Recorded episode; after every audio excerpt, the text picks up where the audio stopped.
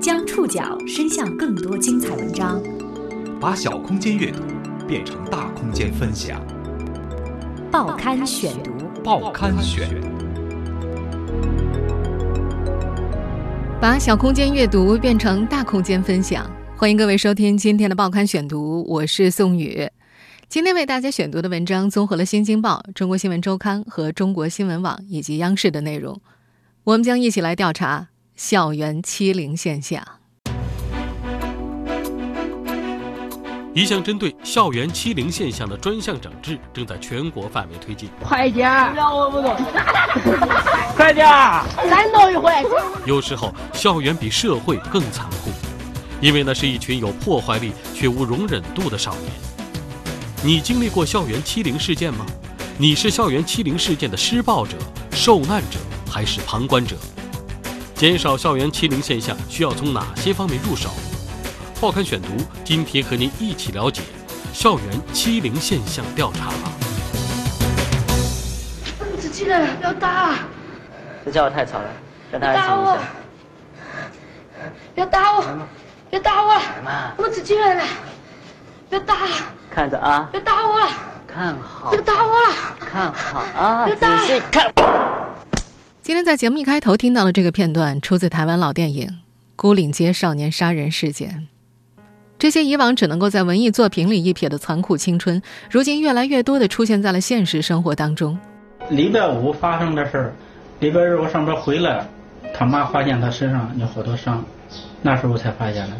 在去年的报刊选读里，我曾为你讲过不少关于校园欺凌的故事。快点！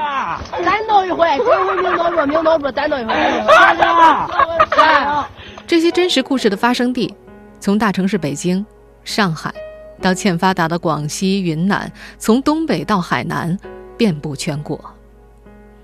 心理学上把校园欺凌分为直接欺凌和间接欺凌，其中直接欺凌包括肢体欺凌和言语欺凌，间接欺凌则指通过散播谣言、利用人际关系、煽动他人恶意对待等方式，将受欺凌者排除在某个团体之外。随着网络的普及，以将欺凌视频或者受欺凌人的行为公布在网络上为特征的网络欺凌，也成为一种主要形式。二零一五年，中国青少年研究中心针对十个省市的五千八百六十四名中小学生的调查显示，有百分之三十二点五的受访者表示自己在校时会偶尔被欺负，有百分之六点一的受访者表示在校经常被高年级的同学欺负。在过去的若干年里，在处理校园欺凌事件的时候，家长、老师、学校、社会总是轻描淡写，没有试图了解欺凌者和被欺凌者之间的关系以及欺凌背后的故事，更没有意识到被欺凌者受到的心灵伤害或许将会伴随他们一生。好在官方在近期有了全链条的整治措施。五月九号，我们看到教育部网站消息。国务院教育督导委员会办公室向各地印发了关于开展校园欺凌专项整治的通知，要求各地各中小学针对发生在学生之间蓄意或者恶意通过肢体、语言以及网络等手段实施欺负、侮辱、造成伤害的校园欺凌实施专项治理。此次专项治理覆盖全国中小学，包括中等职业学校，将会分为两个阶段进行。第一阶段是四月到七月。主要是各校开展治理，第二阶段是九月到十二月，主要是开展专项督查。专项治理预期达到的效果是加强法治教育，严肃校规校纪，规范学生行为，促进学生身心健康，建设平安校园、和谐校园。你经历过校园欺凌事件吗？你是校园欺凌事件中的施暴者、受难者，亦或是旁观者？你的青春是否有过类似的噩梦吗？今天，我们先来讲述几个真实的故事。报刊选读继续播出校园欺凌现象调查。我们先来认识的这位叫做李想，直到今天，李想对门仍然有一种恐惧。他害怕敲门，因为永远不知道门背后会发生什么。如果去敲一扇陌生的门，他可能会提前半个小时到达，在门口反复的练习。李想今年三十岁，身高一米七，面庞白净，在两个小时的交谈当中，他一直保持微笑，很难看出他曾经有一段不堪回首的过往。不过，到了一个陌生的环境，理想潜意识里的恐惧就会显现，他会不自觉地观察周围的事物，生怕有可怕的东西伤害他。就像生活中对门的恐惧一样，理想的内心深处也有一扇难以跨越的门，门内隐藏着他长期遭受校园欺凌留下的阴影。多年来，他很少对人提起被欺凌的过往，连父母都没有告诉。在太原西山矿区长大的李想，从小就显得有些格格不入。他觉得自己和身边的男孩子不太一样。矿区漫天飞舞的煤灰，给这一整片区域的人们都染上了标志性的色彩。与身边那些脏兮兮的孩子不同，李想格外注重自己的外表。上小学的时候，每天出门前都会从里到外打扮一番，在一群黑小子中间，他显得有些扎眼。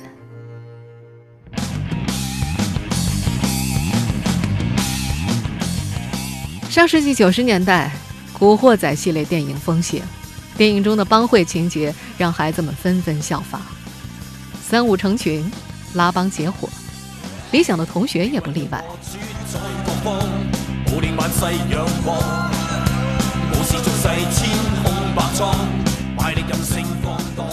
和拉帮结派的同学们不太一样，理想小时候的性格比较闷，不愿意跟人多说话。男孩子们在学校一起玩，他却更喜欢和女生待在一起。男孩子们在院子里追逐打闹，他却会和几个女孩子围在一起跳绳儿或者跳皮筋。不说话，爱干净，喜欢和女孩子一起玩，成了他遭受校园欺凌的全部理由。一九九五年九月一号是理想五年级开学的日子，也成了他二十多年来始终无法忘记的一天。那天早晨，他把写好的假期作业装到新买的书包里，穿上格子衬衣，心花怒放地跑到学校迎接新学期。当他推开教室门的那一刻，一盆透心凉的水从天而降，他落汤鸡一般站在原地。黑板上大大的写着：“理想是个娘娘腔。”他隐约听到全班同学的嘲笑像洪水一般向他袭来，脑袋里嗡嗡作响。他哭着跑到学校的操场上，耳朵里还回响着刺耳的笑声。打开已经湿透的书包，里面的作业被水粘在了一起。从那儿开始，欺凌者变本加厉，要李想帮忙写作业、买早餐，给李想起了“娘娘腔”这个外号，代替他的名字。在小学的最后两年，李想说，那时候每天走到教室门口，他内心就充满了恐惧，他甚至不敢开门，生怕门的后面有什么东西在等着他。校园欺凌的受害者往往会在欺凌行为发生后求助于老师和学校，但是大部分学校的处理方式也很传统，以批评处分欺凌者为主，没有试图了解欺凌者和被欺凌者的关系，以及欺凌行为。背后的故事。报刊选读继续播出：校园欺凌现象调查。被教室门后的一桶水淋湿后，李想告诉了老师。然而，老师并没有给带头的同学相应的惩罚，更多责备他弄湿了作业以及不团结同学。从此，他失去了对老师的信任。和李想有一样遭遇的还有北京女孩小梅。小梅如今是一名大学生。在小学、初中的时候，她也长期遭受校园欺凌。她回忆，自己那些年受欺负，有一部分原因是自己的性格强势、孤僻。男孩子打他，他会很激烈的反抗，而他越抵抗，男生就越来劲儿。他也曾多次向老师求助。有一次放学，他发现自己的自行车被拆了，车座、车把、轮子全卸了下来。小梅告诉老师之后，老师去班上质问了一下：“谁干的？”没人承认，事情就这么过去了。还有一次，小梅被男同学打了，她告诉了父亲。晚上，父亲找到了小梅班主任家里，班主任一边吃饭一边说：“打架不怨一个人。”李想和小梅的老师对校园欺凌事件的不重视，助长了欺凌者的气焰。面对被纵容的欺凌，李想采取的应对措施就是自我隔离。他让自己处于一个封闭的状态，只要欺凌者对他不做太过分的事情，他就忍着，自己平时也不会和对方去说一句话。每一次那些欺凌者让他帮忙写作业或者买早餐，他都会默默地去做，不发一言。甚至初一下学期，男生们让他穿上女生的裙子和高跟鞋，他也会照办。由于生活在矿区，从小学到初中，他的同学都没什么变化。初二下学期的一个中午，几个同学把李想摁住，扒了他的裤子，紧接着几个人中传来惊呼：“哎呀，那是什么？他长毛了！”这几个人随后的要求是，李想必须把这些毛拔掉。距离上课的时间越来越近，越来越多的同学已经回到了教室里，他们开始围观这一闹剧。胁迫之下，李想伸手拔了几根。环视四周，一双双盯着他的眼睛。他挣脱开两个男生的手，穿上裤子离开了学校。当天晚上，逃课半天的李想被父亲打了，父亲手中的皮带啪啪作响。不过他咬着牙就重复着一个请求：转学，转学，我要转学。最终，父亲同意。第二天到学校，他给李想办了转学手续。不过从那以后，李想说，他有了心理阴影，那就是再也不敢上学校的卫生间了。离开那所中学之后，李想和所有的初中同学都断了联系。在问答网站知乎上，一位曾经饱受同学欺凌的网友，在应该如何看待校园欺凌事件这个问题下面是这样回答的：校园欺凌，因为当事人年龄过小。欺凌行为并未造成严重伤害，所以通常并没有引起关注。老师、家长只看到同学们的不友好，根本看不到不友好的背后是因为某个无理的缘由引发的集体性的攻击与伤害。小学的时候，这位知乎网友成绩优秀跳级，结果却被原来班的同学说成是叛徒，他甚至被拖到原来的班级门口被逼下跪道歉。他说。有时候，校园比社会更残酷，因为那是一群有破坏力却无容忍度的少年。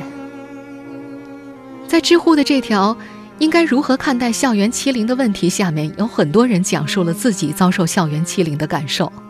他们中有的多次尝试自杀以寻求解脱，身上的刀疤有上百道；有的带了菜刀放在课桌的最深处，无数次想象要砍死欺凌者。还有人抑郁成疾，远赴海外。相对而言，我们今天为你讲述的理想和小梅，算是幸运的，他们都进入了大学。不过，他们很长一段时间都处于封闭的状态，不与人交往。每当想起欺凌者们那恶毒的眼神，依然很难受。他们对于如何和朋友相处十分无措，对他人的言行变得格外敏感，害怕自己再次被厌恶，重回当年的境地。理想的改变，来自大学时被学长强行拉到话剧社去顶班演出。他记得，当大幕拉开，聚光灯打到自己脸上，台下一片漆黑。他小心翼翼地说出了第一个包袱，掌声雷动。他感觉自己失去多年的自信一下子回来了。从此，他开始尝试改变，逐渐找回那个一直躲藏着的真实的自己。而小梅直到大学才算有了人生的第一个闺蜜，她很害怕失去，甚至会很害怕一个朋友去加另外一个朋友的微信。性格强势、被打都不会掉泪的小梅提及自己真实的朋友会忍不住落泪。她说自己害怕，这两个人一旦相识了，他们会不会不理自己？她特别害怕这个，真的。事实上，校园欺凌不是中国的独有现象，它产生的原因是多方面的。除了青少年自身的成长特点，它还是外部社会的缩影，成人世界的映射，更是教育环境的直接反应。报刊选读继续播出校园欺凌现象调查。校园欺凌的问题不是中国现阶段发展中出现的特殊问题，它在全世界所有人的青春里一直显著存在着。早在1983年，来自挪威的一项全国性调查显示，7到16岁的学生当中，15%的人与欺凌行为有关。二零一一年，美国约瑟夫森青少年伦理品格研究所发表了一份关于美国高中校园欺凌行为的研究报告，结果显示，百分之五十的学生承认在过去的一年里欺负过别人。百分之四十七的学生在过去的一年里被以非常令人难过的方式欺负、取笑或者嘲弄过。百分之十的学生在过去的一年里至少一次带武器到学校。二零一五年六月五号，日本政府公布的《儿童和青少年白皮书》显示，日本校园欺凌现象普遍。在为期六年的追踪调查当中，近九成的学生曾经遭遇校园欺凌，形式包括集体孤立、无视、说人坏话等等。调查显示，从2007年小学四年级到2013年度初中三年级的六年间，只有百分之十三的学生表示从未受到过校园欺凌，从未欺负过他人的学生也只占百分之十二点七。このような悲劇を招いた責任は、人にいじめを容認してきた学校にあります。我们现在所听到的这个片段，出自日本电视剧《胜利者即正义》在2013年所出的电影版。 这个电影版故事所讲述的就是校园欺凌案件。在电影中，主人公古美门有一句台词：“校园欺凌就是空气，无处不在。”应该说，这句台词是对校园欺凌现象的真实写照。校园欺凌事件不是突然发生的，而是长期隐秘进行的。在很多时候，它会呈现出校园帮派现象。在不少学校，一些帮派仅由在校学生构成，他们出于对社会帮派的好奇和自我保护的需要，自成一派；另一些帮派则极为复杂，不仅有不同年级的学生，甚至还有成人势力等等。广州海珠区青少年事务社会服务平台“青年地带”曾在2014年对广州三所初中的初一新生展开过校园欺凌现状调查。他们的调研结果显示，在初一新生当中，有百分之四点九的同学表示，在过去的一个月里，有同学仗着黑社会的势力欺压自己。中国青少年研究中心二零零六年针对西部某地级市进行的全市抽样调查发现，学校里大同学欺负小同学的现象占百分之五十一点三，有拉帮结派打架斗殴现象的占百分之三十六点三，有勒索钱财现象的占百分之二十二点五。中国青年报二零零四年的一项调查显示，中国中学生有百分之二十五的男生有意加入帮派，还有百分之四的女生有意加入感兴趣的组织。青年地带的助理社工主任郭欣欣分析说，帮派的存在为青少年欺凌行为提供了客观条件。帮派成员被欺负，帮派就会团结一致为其报仇；帮派成员欺负别人的时候，其他成员也会为嘴。除了帮派，校园欺凌现象产生的原因还是多方面的。多位专家都表示，除了青少年自身的成长特点，校园状况还是外部社会的缩影，也是成年人世界的映射，更是教育环境的直接反应。中国青年政治学院少年儿童研究所所长童晓军说：“最直接的原因是，孩子们成长的过程当中，没人教他如何应对、处理孩子们之间的冲突。”他们不知道该如何对待自己的情绪宣泄，最终选择了暴力这种方式。在北京师范大学心理学院教授寇玉看来，家庭中专制放任的教养方式最有可能造成学生的不良行为。孩子既模仿父母的攻击行为，偶尔做出越轨的行为也得不到有效的纠正，久而久之，欺凌者习得了攻击和伤害的行为，被欺凌者则习得了逆来顺受的应对方式。校园欺凌事件是一部分人格发展有潜在缺陷的青少年，在获得了身体力量之后，将人性中原本的脆弱和焦虑的部分表现出来的过激形式。校园欺凌中有三方当事人：施暴者、受难者和旁观者。从研究和干预的角度看，对每一方的关照都至关重要。报刊选读继续播出：校园欺凌现象调查。北京师范大学心理学院教授寇玉说：“无论是校园欺凌者还是受欺凌者，多少都有些显性特征。欺负人者通常在同龄人当中身材比较强壮，也更显成熟；而受欺凌者相对比较弱小，比同龄人略显幼稚。最容易成为受欺凌者的是班里被拒绝的学生。他们通常课间时也一个人待着。”明显缺乏必要的社交能力，或者内心有些自卑。除此之外，一些其他同学讨厌的学生，比方说老师的好助手，也容易成为校园欺凌的受害者。面对校园欺凌事件，大部分人都会认为受难者很可怜，施暴者可恨可诛。是的，严重的欺凌行为能够改变受难者的人生，将他们从此送入可怜人的行列。但在欺凌发生之前，真实情况可能是施暴者。也挺可怜的。有研究显示，百分之五十的施暴者来自有虐待行为的家庭。单纯的施暴者是指那些总是可以成功有效的运用攻击，同时从不被别的孩子欺凌的孩子。他们是成年之后反社会人格的有力候选人。他们通常有严重的心理问题，最典型的特点就是没有共情能力，不能够感受到别人的痛苦。在实验场景当中，播放一个人手被针刺的镜头。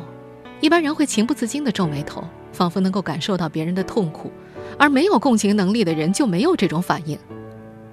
没能发展出共情能力的孩子，通常在极早期的养育当中经历过严重的挫折，或者本身就是家庭暴力的长期受害者。他们都是一些非常可怜的孩子。二零一五年上半年，北京师范大学珠海分校社会工作专业的本科生曾宝仪，曾经在广东东莞某中学进行实地调研。针对校园欺凌做了专门的问卷调查和个别深入访谈。根据他的调查结果，在随机抽取的三百名学生问卷调查中，有五十七人被学生指认为或者自认为是欺凌者，其中欺凌他人次数一周一次的占百分之四十三点八，有百分之二十三点四的人达到一个月两三次。曾宝仪在和那些被指认或者自认为是校园欺凌者的对话中发现。这些孩子的父母都有对孩子打骂的行为。一位来自单亲家庭的男孩子对他说：“我爸常跟我说，不要让人觉得我好欺负，要做男子汉。因此，即使是别人不小心碰到他，他也会展开长达一个月的言语欺凌。”另外一位欺凌者和哥哥就读于同一所学校，在哥哥的包庇之下，这名男生肆无忌惮的辱骂同学。这些欺凌者虽然多有攻击和伤害的习惯，但是他们也不是一无是处。往往，他们可能具有一定的社会技能，比方说在同学当中更有号召力和组织力。他们缺少的，是获得成就感的机会、处理负面情绪的能力，还有就是缺少同理心。在欺凌者和受欺凌者之间还存在第三方，那就是旁观者。这个群体相当庞大而不受注意，可他们却是校园欺凌行为当中不可或缺的因素。旁观者又可细分为欺凌的跟随者、欺凌的推动者、欺凌的遏制者和局外人。广州海珠区青少年事务社会工作服务平台“青年地带”曾在2014年对广州的三所初中的初一新生展开过校园欺凌现象调查。该服务平台助理社工主任郭欣欣在校园工作中发现，如果旁观者对于欺凌行为默不作声或者叫好，就会助长欺凌者的行为，导致欺凌的现象越来越多。旁观者本身也有可能会转变成受欺凌者。如果旁观者能够给予受欺凌的同学以支持，欺凌行为再次发生的概率就会减少。也有学者在调查当中发现，有些孩子既是欺凌者，又是受欺凌者。而这种转换当中起关键作用的是，旁观者的无动于衷，使欺凌进入了一种恶性循环。郭欣欣对一名初三的男生印象非常深刻。当被问及为什么要欺负别人的时候，这个男生愤愤不平：“我欺负那些人算什么？你不知道我以前被欺负成什么样。”他说，初一的时候，他几乎每个星期都会被高年级的同学拉到厕所里脱裤子。有时候被高年级的同学勒索要钱，在这个过程当中，没有同学给予帮助，甚至有人围观起哄。升入初三之后，他便将自己的遭遇应用到了别人身上，他转变成了一个欺凌者。这些过往所有的事实显示，我们，我们这些成年人，对于家庭和校园里这些常见的问题太缺乏意识了，所幸。这些问题已经引起了官方的重视。在国务院教育督导委员会办公室所发出的关于开展校园欺凌专项治理的通知当中，列出了全链条的整治举措，包括加强各方面教育、建章立制、完善体系、及时处置等方面。尤其是在完善体系方面，将加强校园欺凌治理的人防、物防和技防建设，充分利用心理咨询室开展学生心理健康咨询和疏导。公布学生救助或者校园欺凌治理的电话号码，并且要明确责任人。这纸通知到底能不能够管住校园欺凌现象？人们现在显然没有办法下定论，但至少它是第一步。而我们尤其要意识到的是，应对校园欺凌，它需要一大批专业的心理疏导人员，同时我们还需要开拓更多的和孩子们沟通交流的渠道。这是一项长期。且相当艰巨的工作。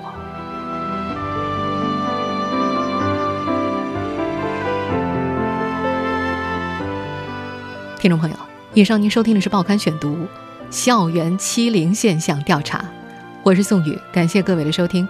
今天节目内容综合了《新京报》《中国新闻周刊》《中国新闻网》央视的内容。收听节目复播，您可以关注《报刊选读》的公众微信号，我们的微信号码是《报刊选读》拼音全拼，或者登录在南京 APP、喜马拉雅 FM。网易云音乐，我们下次节目时间再见。